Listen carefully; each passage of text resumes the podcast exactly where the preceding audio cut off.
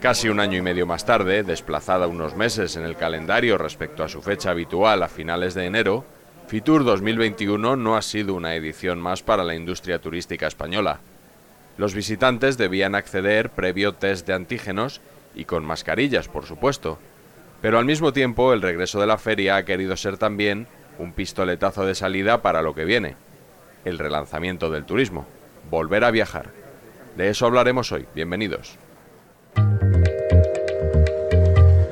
Abrimos Caminos, un podcast del administrador de infraestructuras ferroviarias, ADIF. Su presencia hoy en IFEMA Madrid visibiliza el esfuerzo conjunto que han realizado todos los estamentos públicos y privados para hacer posible su realización. Así se dirigía el presidente del Comité Ejecutivo de IFEMA Madrid, José Vicente de los Mozos, a sus majestades los reyes que, como es tradición, inauguraron la feria, incluida una parada en el stand del Ministerio de Transportes, Movilidad y Agenda Urbana. En él, Adif ha contado con su propio espacio, Bienvenidos al primer espacio ADIF en Fitur 2021, un espacio donde queremos compartir novedades y contenidos interesantes relacionados con el ferrocarril y con el turismo. Durante los días de acceso para profesionales, se celebraron allí cinco encuentros para profundizar en otros tantos asuntos de interés relacionados con el turismo y las infraestructuras ferroviarias. Fitur es un marco perfecto que une dos sectores clave para la economía española como son el turismo y el ferrocarril, sector ambos en los que España es un referente a nivel internacional. Fernando Nicolás, director internacional de ADIF, al que acabamos de escuchar, fue el primero en intervenir en una mesa sobre los retos que nos aguardan en este 2021, declarado Año Europeo del Ferrocarril. Esta decisión, según explicó, tiene un triple objetivo. Por una parte, visibilizar el esfuerzo de más de 30 años que lleva la Comisión en el desarrollo del espacio único ferroviario europeo. En segundo lugar, hacerlo coincidir con un hito fundamental como es el de la liberalización del transporte de pasajeros en Europa, liberalización en la que además España una vez más ha sido eh, una referencia. Y por último, respaldar el papel clave que va a tener el ferrocarril en el desarrollo de la estrategia de movilidad europea 2030. Fernando Nicolás estuvo acompañado por Ángel Stauler, subdirectora de Estrategia e Innovación de la Fundación de los Ferrocarriles Españoles. Sin duda alguna Europa apuesta por el ferrocarril. El esfuerzo que se ha hecho tanto por el convencional como por la alta velocidad es uno de los retos también que, impulsa Europa. Sin duda para conectarnos somos la primera red en Europa y yo creo que somos así porque tenemos un sector eh, muy innovador en todo su conjunto y por una apuesta clara por este modo sostenible, seguro, pero sobre todo, ojo, nos va a ser sostenible si conservamos la unidad de carga, que se suban los viajeros y que se suban las mercancías. Y eso es un poco también lo que el año europeo quiere impulsar.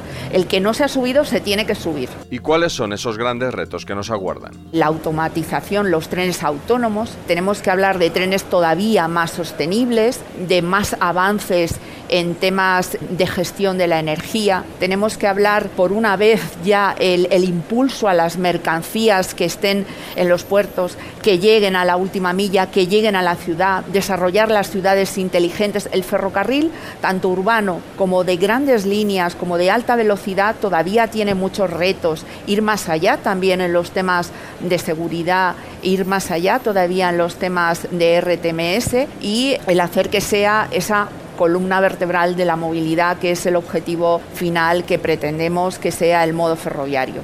Por encima de todo, el ferrocarril es el eje de la estrategia de movilidad europea de las próximas décadas.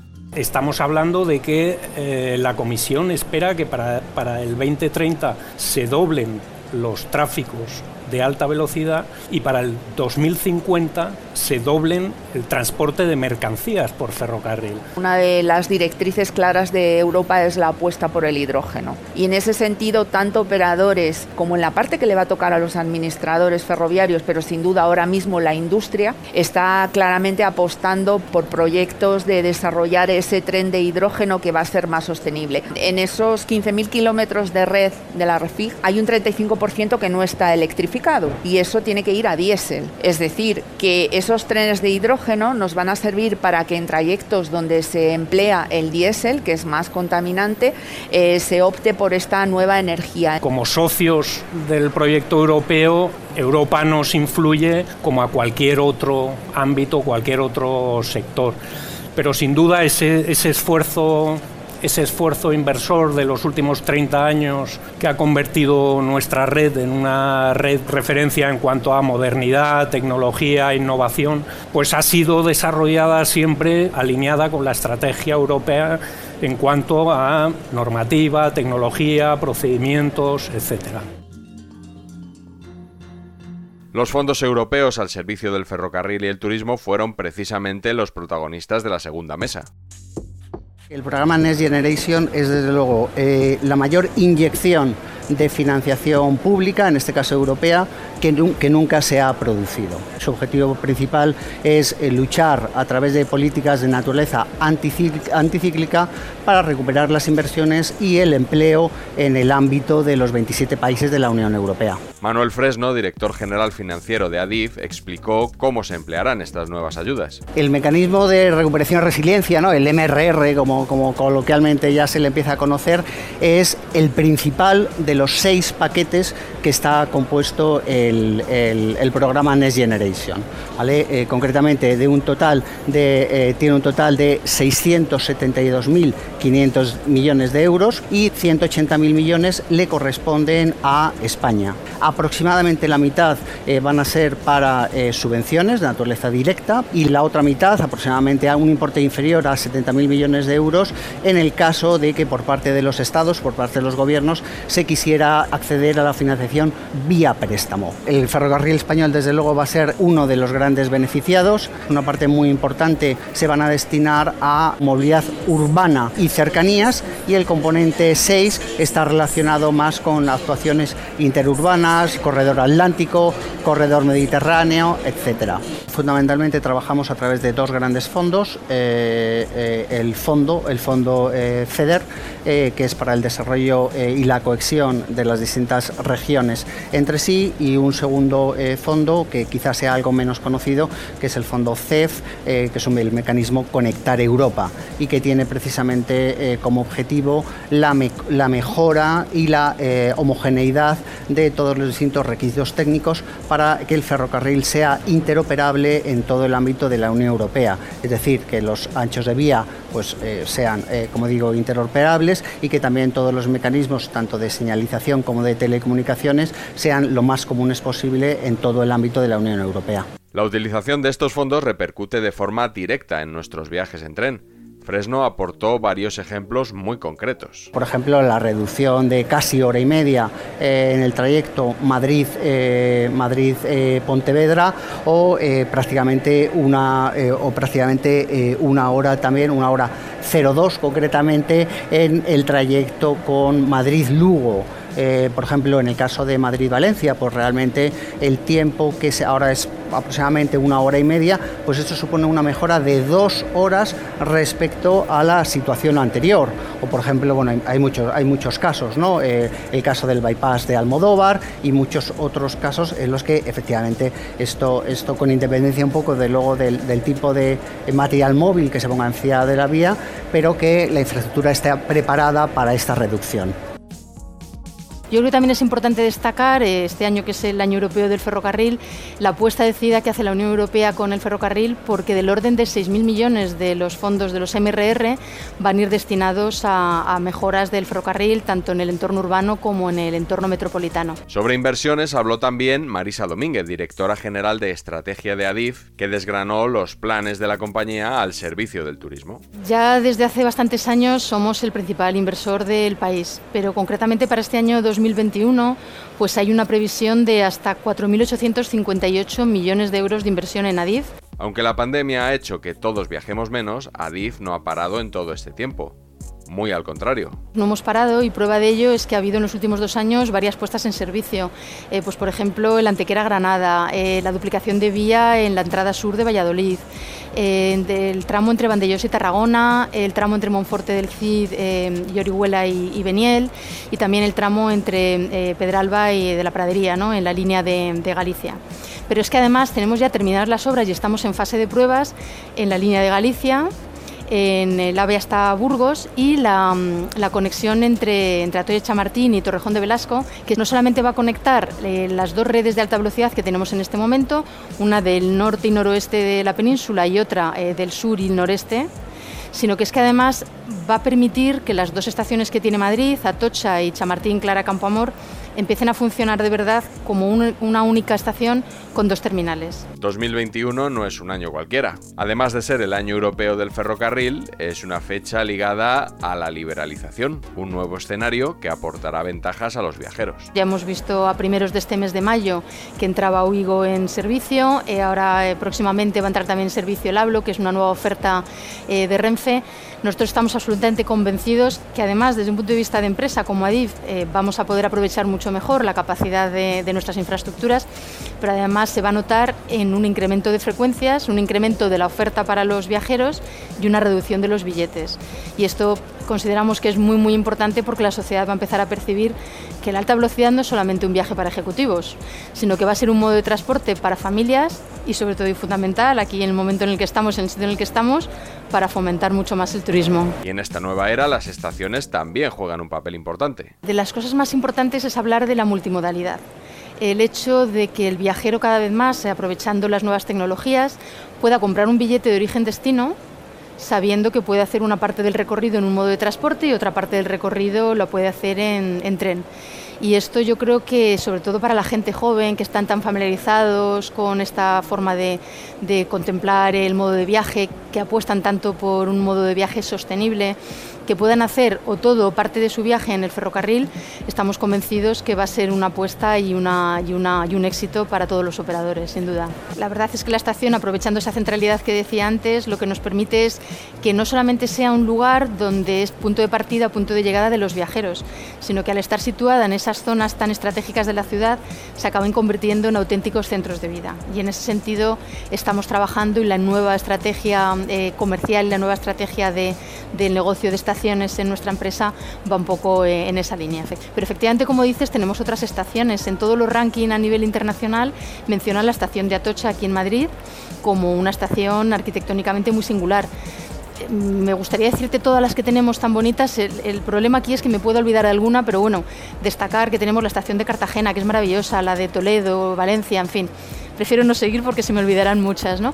Pero luego además estamos en este momento con la oportunidad de poder convertir algunas de las estaciones que ya que son existentes en auténticos sitios arquitectónicos. Tenemos en marcha un concurso para una remodelación integral de la estación de Chamartín Clara Campoamor.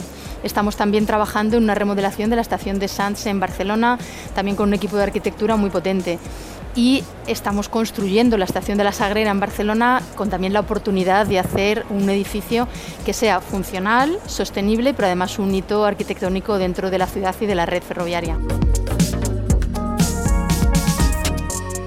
Otro gran ejemplo lo hallamos en Galicia y en concreto en su ciudad más poblada. Adif estáis haciendo en Vigo, y no, no, es pasión de alcalde, es objetivo, la mejor estación de ferrocarril de Europa. No tiene igual. La estación de Vigo es una catedral en el siglo XXI. El alcalde de Vigo, Abel Caballero, también pasó por el espacio Adif en Fitur y dejó claro que el nuevo centro Vialia no es una simple terminal. Una forma distinta de entender una estación de ferrocarril como un lugar de, de encuentro en el centro de la ciudad, con ámbitos de esparcimiento y de ocio, y por tanto aquello es una estación en la que la ciudad se vuelca, bien para viajar o bien simplemente para estar. El centro Vialia tirará del pequeño y mediano comercio de todo Vigo porque va a traer gente que va a venir de toda Galicia y de todo el norte de Portugal a disfrutar de la estación. Vialia Estación de Vigo ha recibido el premio Asprima Sima a la mejor iniciativa en regeneración urbana, como recordó el director general de Negocio y Operaciones Comerciales de Adif, Jesús Campo. El alcalde lo ha resumido perfectamente y lo decía antes eh, de entrar, ¿no? Es una catedral. Viaria Estación de Vigo es eh, un ejemplo, yo creo que lo definiría como un concepto holístico de integración. ¿Por qué? Pues porque ha sido un ejemplo de integración de muchas cosas, ¿no? Ha permitido integrar eh, una infraestructura de transporte ferroviario, una estación en el entorno urbano, ha permitido integrar un diseño arquitectónico verdaderamente asombroso con una funcionalidad eh, perfecta, ha permitido integrar eh, también un espacio de intermodalidad de transporte que para nosotros es importante, ¿no? con la construcción de la estación en el entorno de la estación de autobuses en el entorno de la estación ferroviaria, pero sobre todo ha permitido integrar voluntades y esfuerzos, voluntades y esfuerzos de las diferentes administraciones, el Consejo a la cabeza, del Ministerio de Transportes, de ADIF, de las diferentes eh, administraciones públicas, eh, la Junta también. Eh, ha permitido integrar también esas voluntades y esfuerzos del ámbito público y del sector privado a través del contrato de colaboración público-privada que ha permitido la construcción del, del centro. Esta estación arranca en el año 2008. En el año 2008 se toma una decisión muy importante por parte de, de Adif, que es soterrar las vías del tren en Vigo de tal modo que el tren en Vigo se entra en un túnel que se abre a 9 kilómetros de la ciudad y ya nunca más vuelve a salir en superficie. Eso permitió hacer una estación y todo un centro de encuentro ciudadano, incluido un centro comercial, encima de la estación. La estación de Vigo es un barco atracado en, un talud inmenso que había allí. El arquitecto dibuja un barco y lo atraca en el talud. Y en la parte de la quilla circulan los trenes de alta velocidad.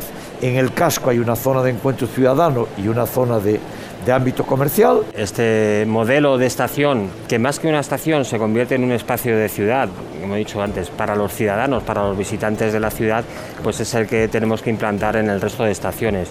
Y estamos diseñando un plan en el que, en función de la ubicación concreta de cada estación, definir cuál es el mix de actividades comerciales, de actividades sociales, de actividades culturales, que mejor encajan con las necesidades del entorno urbano en el que se encuentran ubicadas las estaciones.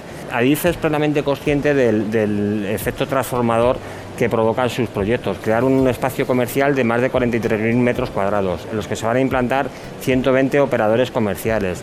Firmas eh, del entorno del 30% serán firmas nuevas en, en, la ciudad de Vigo. Es un proyecto que genera un efecto tractor eh, para la economía, para el empleo y para la inversión que ya se está viendo. En términos de empleo, la puesta en servicio del centro comercial generará 2.000 empleos, 1.500 directos y 500 indirectos. Está provocando un efecto llamada de regeneración de un entorno que se encontraba degradado y que le va a convertir en una zona para la ciudad absolutamente estupenda y maravillosa. Sin duda, 2021 es un año clave para el ferrocarril en Galicia. A la inauguración de Vialia Estación de Vigo, prevista para septiembre, se suma un hito aún mayor, la llegada de la alta velocidad a esta comunidad. Estamos trabajando con el firme propósito de poner en servicio esta línea, el tramo entre Pedralba y Orense, este año, y de esa manera completar lo que es todo el acceso ferroviario en alta velocidad a Galicia. La verdad es que es una obra eh, muy compleja, que, llevamos pues, una serie de años trabajando y por fin veremos la luz y de alguna manera permitirá lo que es un mayor desarrollo social, eh, un mayor desarrollo del turismo y por ende pues tendrá una repercusión importante sobre la propia economía de la comunidad gallega.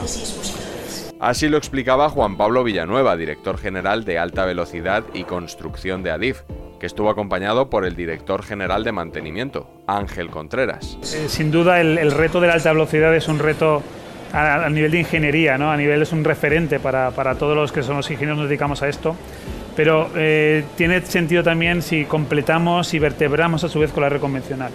Es en lo que estamos ahora mismo dedicándonos, en lo que estamos enfrentándonos, esa modernización, esa adaptación de unas líneas, en su mayoría eh, diseñadas en el siglo XIX, y las estamos adaptando y poniendo en servicio lo que serían unas eh, instalaciones del siglo XXI.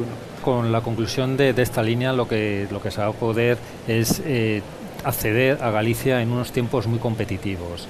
Ahora mismo, eh, con, con, la puesta en servicio de este último tramo, que como he dicho completa todo lo que es el acceso ferroviario, se podrá acceder desde Madrid a, a Orense, por ejemplo, en dos horas y cuarto, Madrid-Santiago eh, eh, en 2 horas 50 o a Coruña en 3 horas 15. Para llevar la alta velocidad a Galicia ha sido necesario ejecutar obras de gran complejidad. Pues el último tramo que se pondrá en servicio, igual que pasó anteriormente, será el tramo precisamente entre Pedralba y, y Orense. Y efectivamente es un tramo de los más complejos que hemos hecho en la red ferroviaria española de alta velocidad. Hay que tener en cuenta que en este tramo se concentran 126 kilómetros de túnel ejecutados en 31 túneles, lo cual es una muestra muy significativa de la dificultad que ha supuesto realizar todas estas obras. Hay que tener en cuenta que aparte de los túneles se han ejecutado 10 kilómetros de viaductos, lo cual representa que el 70% de la infraestructura son túneles y viaductos lo cual al final supone que es una línea muy permeable, muy permeable en cuanto al efecto barrera que puede causar una infraestructura de este nivel. La sostenibilidad y el respeto al medio ambiente han presidido todas estas actuaciones. Aparte de la dificultad técnica, están los aspectos ambientales, en el sentido de que es un territorio con una gran valor ambiental, muchísima riqueza, hay hay muchos, muchos TEC, que son zonas de especial conservación. En fin, hay una serie de, de zonas que de alguna manera ya en la fase de diseño se tenían previstas para el desarrollo de, de, los sucesivos proyectos en cuanto al diseño de los mismos, pero durante la fase de obras también estableciendo las medidas correctoras y preventivas encaminadas a preservar todos estos valores ambientales. Hay ejemplos de economía circular en este proyecto muy palpables. En la ejecución del túnel de Prado, que bueno, traemos un terreno muy competente de, granitos, precisamente ese material que se extrajo, en lugar de llevarlo a un vertedero, se reutilizó en la fabricación de hormigones. Al igual que también lo que es eh, la reutilización de las aguas. Uno de los grandes retos y las actuaciones que vamos a llevar a cabo en, en Galicia es completar la electrificación de la línea. Y no una electrificación a 3.000, sino incluso a 25.000, a 5.000 kilovoltios mucho más eficiente, eh, digamos, con facilidad para conexión con lo que sería eh, eh, Portugal en este caso, facilitando ese, acceso. comprometida con, los, con la descarbonización, los objetivos de desarrollo sostenible. Es uno de los grandes impulsos que tenemos en la red, sería electrificarla ¿no? en, este caso. Eso, lo que estamos ya es poniendo en estándares del siglo XXI toda la, toda la red. Vamos a acompañarlo con un plan de mejora de todas las estaciones, de accesibilidad para favorecer, hacer de polo de atracción a todos los usuarios para poder acceder al ferrocarril. Y a su vez, en esas mismas estaciones, alargando las vías para 750 metros, de manera que tengamos trenes que transporten mercancías más competitivos y mejoremos también las conexiones con los puertos, con los nodos logísticos.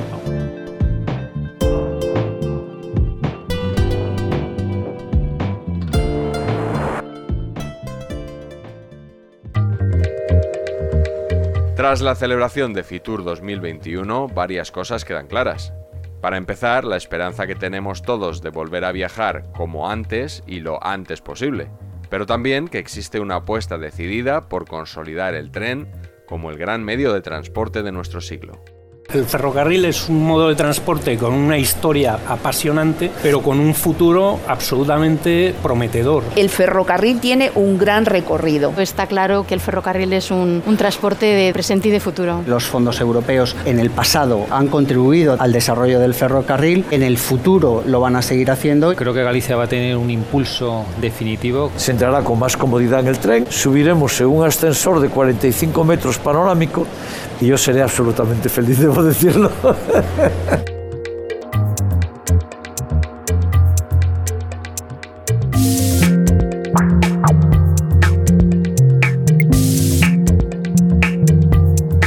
Abrimos Caminos, un podcast del administrador de infraestructuras ferroviarias, ADIF. 2021, Año Europeo del Ferrocarril.